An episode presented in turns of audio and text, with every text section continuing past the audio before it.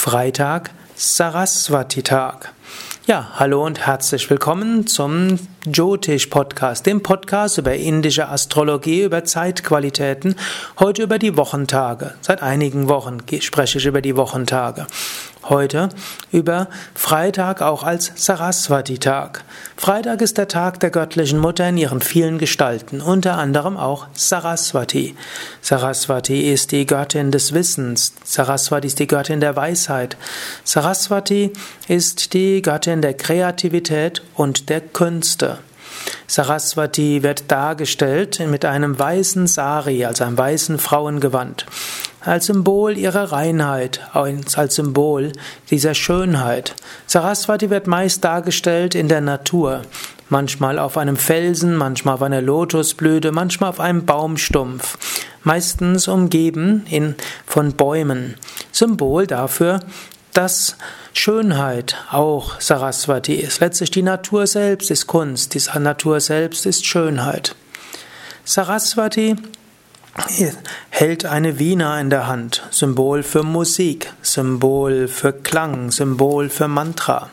Saraswati hat in einer anderen Hand ein Buch, Symbol für Wissen, für Weisheit, Symbol auch für die vedischen Schriften, für die Weisheitsschriften der Menschheit, die spirituellen Bücher, auch Symbol für Poesie und Dichtkunst. In einer weiteren Hand, du siehst, Saraswati hat mehr als nur zwei Hände, sie hat vier Hände. In einer weiteren Hand hat sie eine Japamala. Ein Japamala, Symbol für die bildenden Künste, also eine Kette, eine schöne Kette. Natürlich auch Symbol für Meditation und Mantras. In ihrer vierten Hand hat sie entweder ein Lotus oder sie hat die Hand gehoben in der Abhaya Mudra, in der Mudra der Furchtlosigkeit, in der Mudra des Segens. Du kannst dir Saraswati vorstellen. Du findest auch Bilder von Saraswati auf den Yoga Vidya Seiten unter www.yoga-vidya.de. Gib oben rechts ein Saraswati und dort findest du Saraswati Bilder. Wenn du über Saraswati nachdenkst, kannst du auch überlegen, wie kann ich Kunst in mein Leben bringen? Wie kann ich meine Kreativität nutzen? Du kannst überlegen, bringe ich meine Kreativität ein?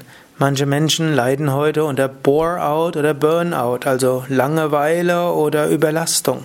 Und manchmal ist es deshalb, weil die Kräfte nicht fließen, weil nicht genügend Kreativität fließen kann. Daher überlege, wie kannst du Kreativität in dem Alltag leben? Wie kannst du deine Kreativität umsetzen? Traue dich zu singen, traue dich wieder etwas zu malen, traue dich deine Wand anzumalen, Traue dich, deinen Schreibtisch umzugestalten. Überlege, wie du auch deine Arbeitsabläufe ändern kannst. Traue dich, Vorschläge zu machen. Traue dich, eine Arbeitsgruppe zu gründen, um neue Vorschläge zu erarbeiten. Traue dich, das umzusetzen. Manchmal ist es gut, es vorher abzustimmen. Und es gibt auch diese schöne Aussage, es ist leichter, um Verzeihung zu bitten, als um Erlaubnis. Aber wenn du deine kreative Art erlebst und es geht was schief, dann Nutze auch die Kraft der Entschuldigung. Sage, ja, es tut mir leid, ich habe etwas probiert, es ist schief gegangen, mein Fehler. Ich werde diesen Fehler nicht nochmals machen. Oder ich bitte um Entschuldigung. Das und das habe ich getan. So und so ist schief gegangen. Mein Fehler. Ich bitte um Entschuldigung. Wenn du so dich entschuldigst, dann werden Menschen das annehmen. Für Kreativität und Selbstinitiative ist immer wichtig, das zu paaren mit der Fähigkeit, um Entschuldigung zu bitten.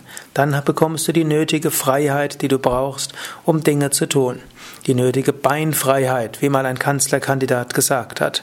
Die Beinfreiheit zu fordern vor etwas hilft nicht viel, aber Dinge zu tun und wenn es schief geht, um Entschuldigung zu bitten, das gibt dir eine gewisse Freiheit.